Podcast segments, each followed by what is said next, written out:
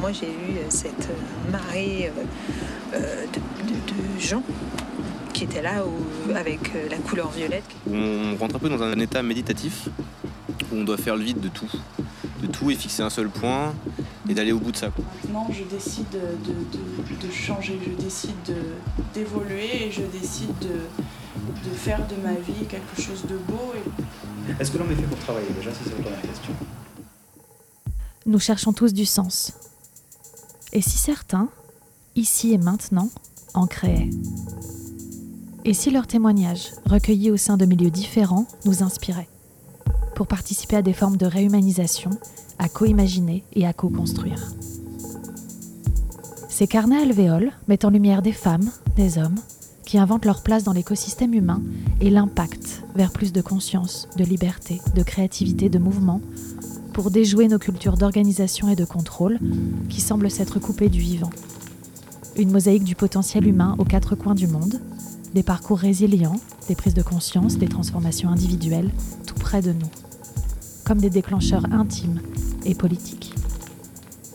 Leur traversée unique et originale pour échapper au conditionnement, pour dépasser leurs peurs, pour se connaître, pour commencer à se choisir, ressemble peut-être à la nôtre. Et si nous commencions aussi notre révolution personnelle les artisans sont en avance sur leur temps et ont toujours été écologiques et euh, ont toujours travaillé dans le circuit court pour la plupart. Donc je pouvais apporter de la conscience ou la conscience à travers la consolidation d'équipe. Je me suis rendu compte que faire la génie civile tout court, c'est pas quelque chose qui me rend heureux, c'est pas quelque chose qui justifie mon existence.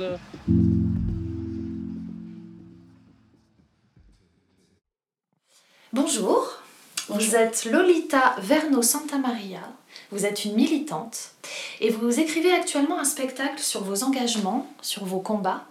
Est-ce que vous pourriez nous expliquer ce qui vous a amené en fait à écrire ce spectacle? Bien sûr. Alors, euh, si j'ai décidé de d'écrire euh, ce spectacle, c'est parce que euh, j'avais des choses à dire. J'ai été témoin de beaucoup, de beaucoup d'injustices, comme beaucoup de personnes sur cette terre. Et, euh, et ces injustices, euh, j'ai voulu euh, les décrire, j'ai voulu en parler, et puis j'ai voulu les exposer à ma façon pour que ça puisse retentir d'une manière ou d'une autre dans les, dans les oreilles de, de quelqu'un ou de beaucoup de personnes. Et je me suis dit que l'humour, c'était une très bonne idée pour faire passer des messages sans écrire des pamphlets, sans, sans être barbante, sans être barbant, barbante. Et voilà. Et quels sont ces engagements et ces combats alors? Alors, euh, ben, il y en a beaucoup. Euh, je sais que c'est pas forcément bien vu de dire euh, en soi moment je suis féministe, mais j'estime que je suis féministe parce que le, le, droit des femmes n'est jamais complètement acquis. on l'a vu récemment quand par rapport aux lois, on n'a pas pu faire passer euh, euh, l'avortement comme quelque chose d'inscrit dans, la constitution euh, des droits. Donc voilà, ensuite je suis aussi bah, alors du coup végane, c'est-à-dire que je, milite et je ne consomme pas de, de production issue de l'exploitation animale. Parce que j'estime que c'est pas parce qu'une espèce est différente de, la nôtre qu'on doit la traiter euh, de manière inférieure, de façon inférieure. C'est surtout ça mes thèmes abordés dans, dans mon spectacle. Et aussi, je, je, parle un peu, parce que tout se passe euh, à Pôle emploi, et des, des, gens qui, qui, que personne ne regarde forcément, mais qui font aussi à leur façon et, très humblement, noblement, mais de manière euh, assez importante, fonctionner notre société, les gens qu'on ne voit jamais, les, les serveurs, les soudeurs, les femmes de ménage, enfin les techniciennes de, de surface, les gens qui refont nos routes, euh, etc. Les gens qu'on regarde à peine, mais qui, qui n'ont jamais la parole, mais, mais qui existent malgré tout. Et qui sont pas sous le feu des, des projecteurs. Et à travers en fait ce spectacle, euh, quelles sont les valeurs que vous défendez profondément? Quelles sont vos valeurs que vous arrivez à transmettre à ce moment-là? Ben, je, je sais pas si je défends des, Oui, je défends des valeurs, mais les valeurs que j'aimerais défendre, c'est parce que je suis profondément euh, contre l'injustice, mais toute forme d'injustice. Et je pense que, que tout être vivant, euh, qu'il soit animal, euh, humain ou peu importe, ou, des arbres, etc., ont, leur place sur Terre et qu'ils doivent tous être traités avec dignité et respect. Et c'est des valeurs universelles, je pense, c'est des valeurs au-delà de, de, valeurs humanistes, parce que des valeurs humanistes, ça voudrait dire uniquement des valeurs qui, qui sont dans le domaine de l'humain. Et, euh, et, et, je pense que, que, tout, est, tout, est un, enfin, tout est un écosystème et que, et que sans l'arbre on ne peut respirer et que sans l'animal on ne peut finalement être parce que tout est, tout est absolument lié. Alors c'est vrai que ça fait très hippie et bobo quand j'en parle comme ça, mais, euh, mais, mais c'est la première chose qui me, qui me vient à l'esprit. Et, euh, et, je pense que finalement, euh, si on fait du mal à, à, un être, que ce soit un être, que ce soit un arbre ou que ce soit un animal ou que ce soit un, être muni d'un souffle, peu importe lequel, on se fait finalement du, du, du mal à nous-mêmes. Et donc voilà. En quoi vous êtes une personne différente, par exemple, d'il y a euh, 10 ans? Bah, disons a 10 ans, j'arrivais pas à mettre des mots sur, euh, euh, sur ce que je ressentais parce que j'ai pas, pas été du tout presque à l'école. du coup, j'avais pas un, vocabulaire qui me permettait de mettre des mots sur ce que je ressentais, donc j'avais aucune. Enfin, j'étais pas audible. et maintenant j'ai beaucoup lu, j'ai essayé de rattraper, on va dire, mon retard intellectuel. Et, euh, et, du coup, maintenant, je peux, je peux m'exprimer et, et, faire, euh, faire, enfin, placer mes idées, quoi.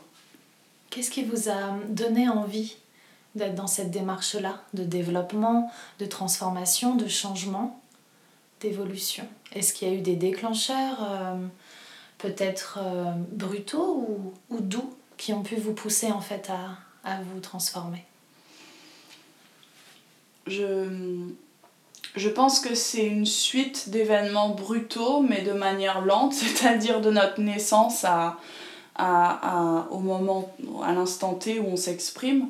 Et, euh, et c'est toutes ces petites choses euh, mis bout à bout euh, qui fait qu'on a envie de, de dire des choses, d'écrire des choses, de, de communiquer.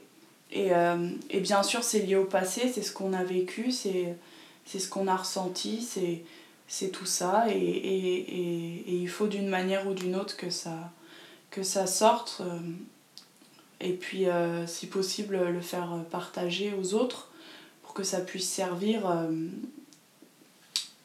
pour, que ça, pour que les autres puissent se reconnaître. Et, et pour qu'à leur tour, ils puissent, on va dire, expier, c'est ça le mot? Le mal qu'ils ont euh, en eux ou le bien-être, peu importe, hein, ça peut être les deux, voilà. Mais donc c'est l'expression qui vous a aidé à vous libérer en fait de, de ces choses difficiles du passé? Oui, c'est l'expression. Oui, oui. Est-ce qu'il y a eu des émotions particulières que vous avez réussi à transformer? Eh bien, disons que, comme on dit, le, le, le mal-être, euh, ou le mal-être, c'est quelque chose pour certaines personnes dans lequel on s'installe. Donc euh, on, va, le nourrir aussi, on va s'auto-complaire dans ce, dans ce mal-être-là.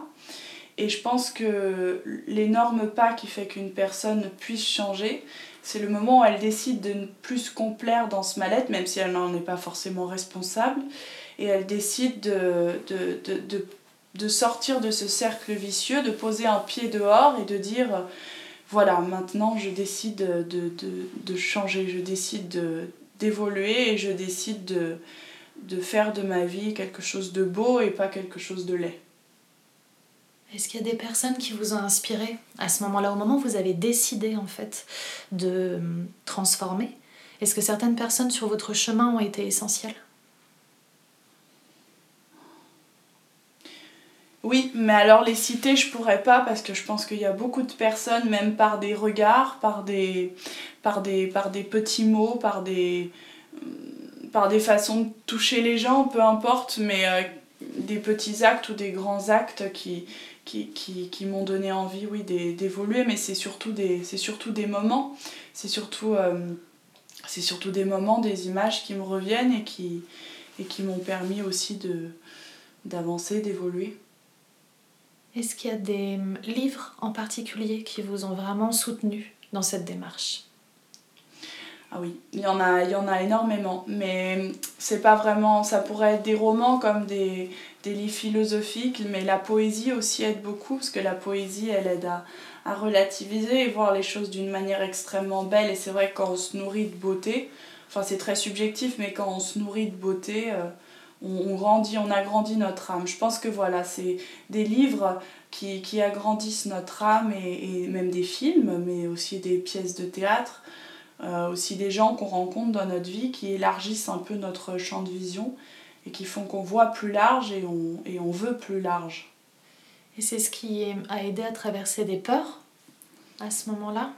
Euh, Oui, oui, oui. Mais euh, moi, je suis pleine, pleine, pleine de peurs euh, depuis que je suis toute petite. Euh, souvent, on dit que ça se transmet même de la mère à la fille ou de la mère au fils quand on est dans le ventre de notre mère, si cette mère-là est pleine de peur, elle les transmet à son enfant.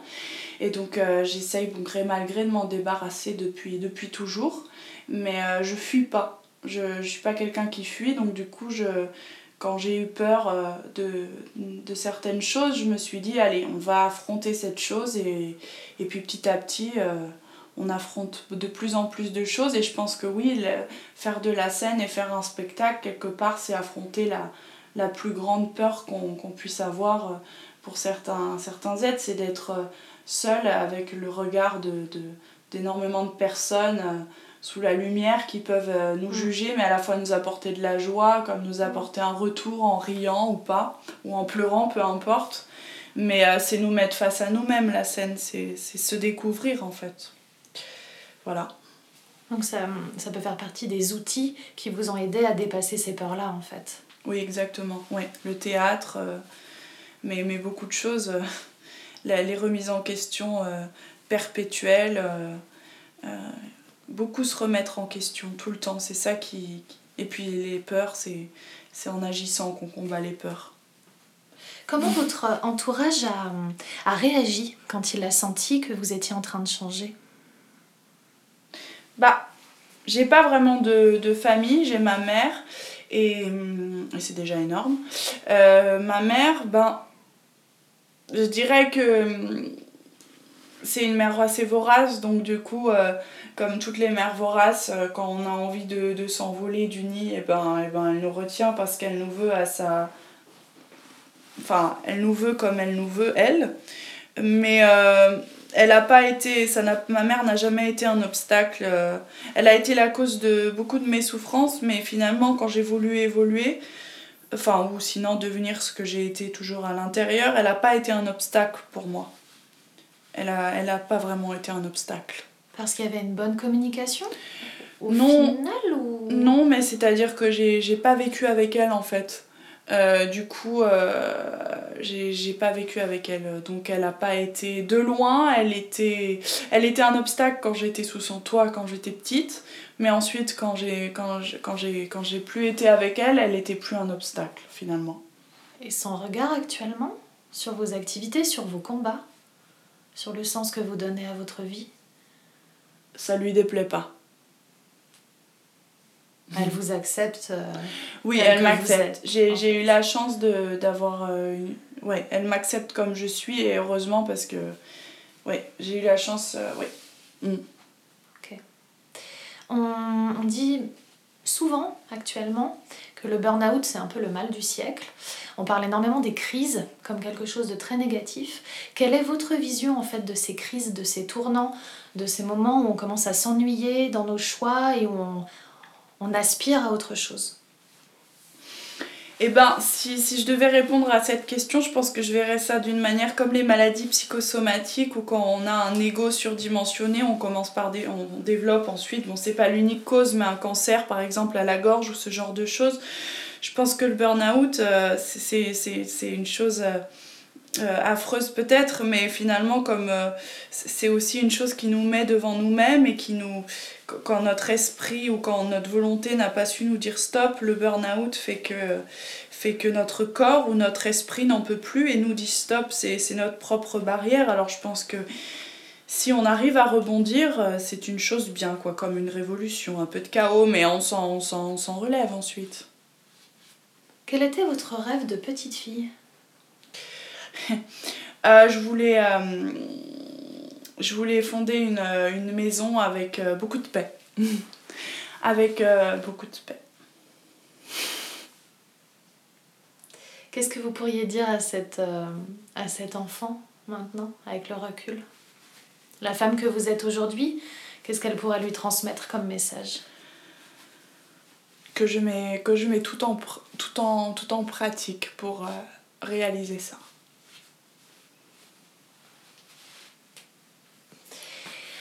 On parle aussi beaucoup de l'expression reprendre son pouvoir personnel. Comme vous êtes dans le, justement dans des combats, dans de l'engagement, qu'est-ce que ça vous évoque cette notion de reprendre son pouvoir personnel? Je pense que quand, quand alors Qu'est-ce que vous entendez par euh, pouvoir personnel? Euh, C'est pouvoir justement agir par soi-même sans attendre que quelqu'un nous sauve, sans attendre que une, une institution ou un système euh, modifie la donne. Pour se sentir libre, suffisamment libre en fait pour pouvoir agir. Bah, il faut se débarrasser des, des, des, carcans qui nous, qui nous emprisonnent, je dirais alors dans ce cas-là. Mais je pense que quand... enfin, quand on est enfant, on est innocent avec un certain pouvoir qui, qui, qui, est le nôtre, c'est celui de la volonté, celui de la survie. Hein, comme... et, et, souvent, euh, soit il a été euh, mis de côté, mis à mal, euh, soit il a été exacerbé, ça dépend des conditions dans lesquelles on grandit. Et, et reprendre son pouvoir personnel, je dirais, c'est retrouver son, son soi intérieur, la personne qui l'on est à l'intérieur, et se battre avec se battre avec ça, quoi, avec se battre et faire de, faire de nous-mêmes euh, quelqu'un de, de, de, plus fort constamment, quoi. C'est la survie, c'est l'instinct de survie. Ouais. On a parlé de résilience euh, euh, avant l'interview. Qu'est-ce qui vous a aidé, vous, à traverser des deuils? Le temps. Il n'y a pas de solution, mais avec le temps, tout passe. Et puis aussi, euh, peut-être relativiser. Parce que c'est vrai que quand on est dans une situation assez, euh, assez délicate ou difficile, on, a tendance à ne pas voir ça avec du recul, alors ça nous paraît être la, la pire des choses. C'est vrai que si on parle de deuil, enfin si on parle de deuil, euh, enfin en cas de mort, mais il y a plusieurs formes de deuil, il y a, il y a des millions de deuils différents, mais si c'est un deuil en, qui concerne la mort, je dirais que je dirais que c'est. Euh, je me suis perdue dans ce que je disais. Mais euh, c'est vrai que. que oh, j'ai plein de choses à dire à ce sujet, mais on va dire que contre la mort, on ne peut rien faire. Alors l'unique façon de s'en sortir, c'est de faire avec. Et si c'est un deuil, un deuil sentimental, un deuil amoureux, ou un deuil d'un passé, un deuil d'un ami, peu importe, je pense que c'est le fait de voir ça avec de la distance et de, et de relativiser, oui. Mm. Qu'est-ce qui peut aider à relativiser quand on est justement englué dans ce... Alors, vous avez parlé du temps, mais est-ce qu'il y a un autre aspect, quelque chose qu'on pourrait un peu maîtriser, qui pourrait transformer les choses? L'optimisme. L'optimisme. Et puis, euh, bon, après, il y a toujours les phrases bateau euh, qu'on entend, c'est c'est pas si grave, il y a plus grave, il y a pire, il y a moins pire. Mais. Euh, il n'y a pas vraiment d'échelle dans la souffrance en même temps. Il n'y en, a, non, il y en a aucune. Il n'y en a aucune. La souffrance, elle est propre à chaque individu et il n'y en a pas. Mais c'est cet euh, espoir en fait qui peut vraiment permettre de tenir aussi pour traverser et laisser du temps pour faire le deuil. Bah, il y a l'acceptation, la colère, les sept euh, ou les cinq, je ne sais plus, dont vous m'aviez parlé d'ailleurs, en sophrologie. Euh, oui, il y a, y a la période de deuil. Exact. Une fois que cette période de deuil est passée, et si elle a été correctement passée, on peut repartir de mon pied. À votre avis, qu'est-ce qui déshumanise le plus?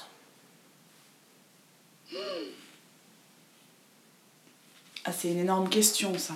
Qu'est-ce qui déshumanise le plus un individu? Ouais.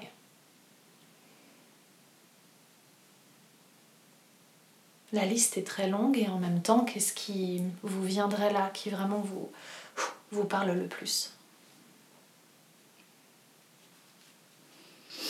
Je pense que c'est perdre son humanité. Moi, quand j'entends le mot déshumanisé, je pense à 1884, c'est ça, ou 1984, je sais plus, le film de. Le livre, puis le film de George Orwell, c'est le fait de, de, faire de faire de la machine ou, ou, obéir sans obéir sans réfléchir parce qu'on devient un être on a vu ça avec les, les, SS pendant la guerre ils étaient selon moi je trouve un peu complètement déshumanisés et déshumanisants parce qu'ils ne faisaient ils avaient stoppé de réfléchir et ils ne faisaient plus qu'obéir aux ordres. Voilà. Et on revient du coup sur cette notion de reprendre son pouvoir personnel pour pouvoir rester euh, pour pouvoir rester humain.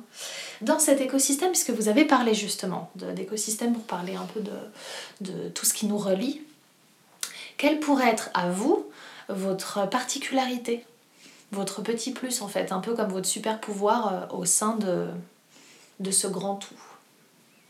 En toute humilité, puisqu'on en a tous un. Oui, en toute humilité, je pense qu'il faudrait essayer de considérer la vie. Euh, pas comme quelque chose d'acquise, mais comme plutôt un cadeau et, essayer d'honorer euh, d'honorer cette vie-là, ou du moins honorer ce qu'on qu'on nous propose, euh, les gens qu'on côtoie. Les...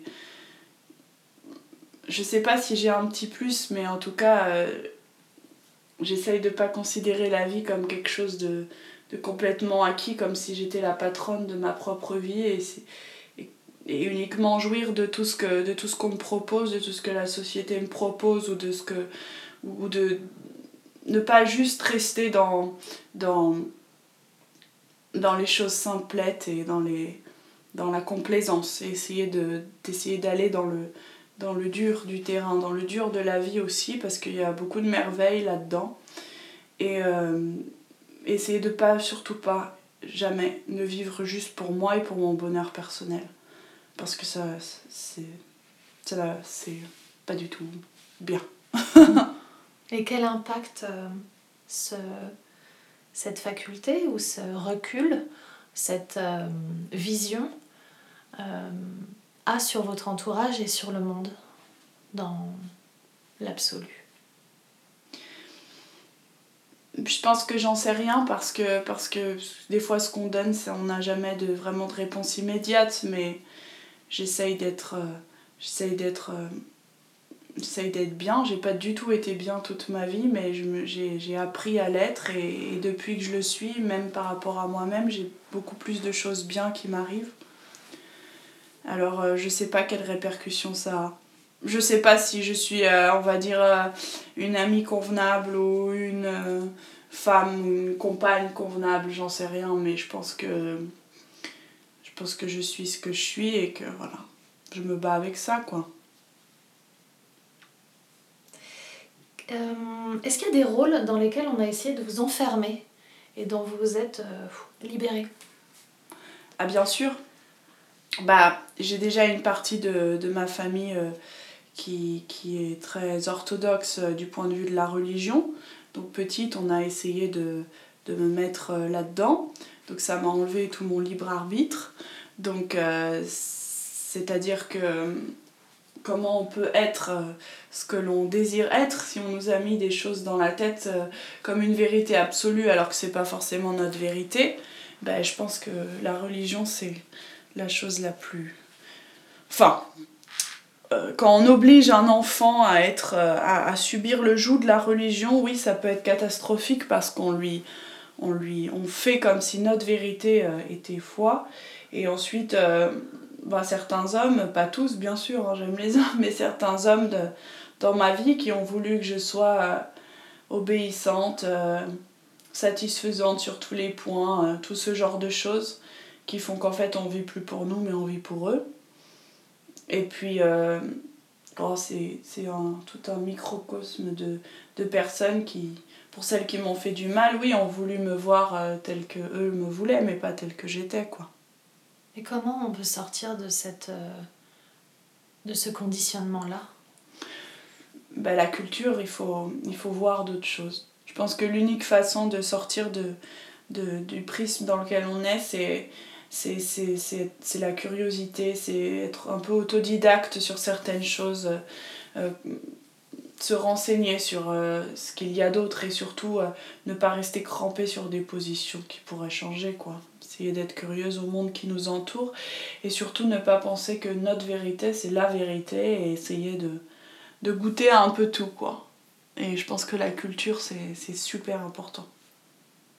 Qu'est-ce que ça veut dire pour vous aimer inconditionnellement?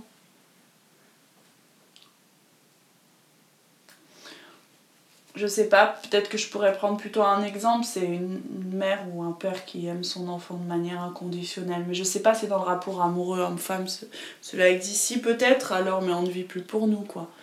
Mais je dirais que c'est. Oui, c'est quand un, parent aime inconditionnellement, c'est. Même s'il même s'il souffre, même s'il fait passer sa propre personne après l'autre, il aimera quoi qu'il arrive, quoi. Quelle est votre euh, définition du bonheur? Ah bah le bonheur c'est très subjectif, mais ça c'est vrai. Mais euh, je dirais que le bonheur, bah... Je sais pas, je, je, je pourrais pas donner une définition du bonheur parce qu'il est tellement, pour chacun, tellement différent. Peut-être le bonheur pour moi, c'est ça? Ou pour... Alors, les moments dans ma vie où j'ai un énorme bonheur, c'est quand j'accomplis un acte et que la répercussion me fait du bien ou fait du bien autour de moi, on va dire. Le bonheur, c'est ça. Puis le bonheur, c'est le partage. Parce que le bonheur, c'est de voir des, des sourires sur, euh, sur le visage des gens. Euh, Le bonheur, c'est d'avoir pu euh, poser son, sa petite pierre sur son petit chemin. voilà. Lors des différents combats que vous avez menés, euh, tant pour les droits des animaux euh, que pour euh, l'aspect vraiment féministe, quels sont, est-ce qu'il y a un, témoignage d'un impact justement sur d'autres personnes? Des, des personnes qui ont pu réaliser des choses grâce aux actions que vous avez menées? Oui, il y a une multitude de témoignages directs ou indirects. Par exemple, quand on mène une action, quand on mène une action, je vais parler du féminisme pour l'instant. Euh, quand on mène une action et qu'on voit qu'à l'autre bout du monde, un certain type de femmes opprimées euh, nous, nous, nous, remercie et, copie notre mode d'action ou, ou, le partage ou, ou, ou simplement se sentent comme nos semblables et parce qu'elles ne jouissent pas des mêmes libertés que nous, euh, il est là le remerciement. Il est du fait qu'on a partagé nos, luttes euh, au-delà des frontières, la couleur de peau, bien évidemment, la religion aussi. Et, euh, et voilà, ça c'est en ce qui concerne les, femmes. Et, euh, et puis pour les bêtes, bah, par exemple, quand, quand on saute dans une arène contre la corrida et qu'on a euh, 17 000 personnes assises qui jouissent de- de- d'une torture, le fait d'interrompre cette torture pacifiquement euh, et de voir leur euh, regard en colère qui veulent nous tuer, on a foutu le désordre dans leur espèce de, espèce de monstruosité et pour nous ça c'est gratifiant parce qu'on les a fait chier quoi. voilà. Est-ce qu'il y a des personnes qui justement pouvaient être en colère sur ce, à ce moment-là, mais qui ont changé d'état d'esprit après ces actions? J'en sais rien, mais je pense qu'elle frappe un peu l'esprit, quoi.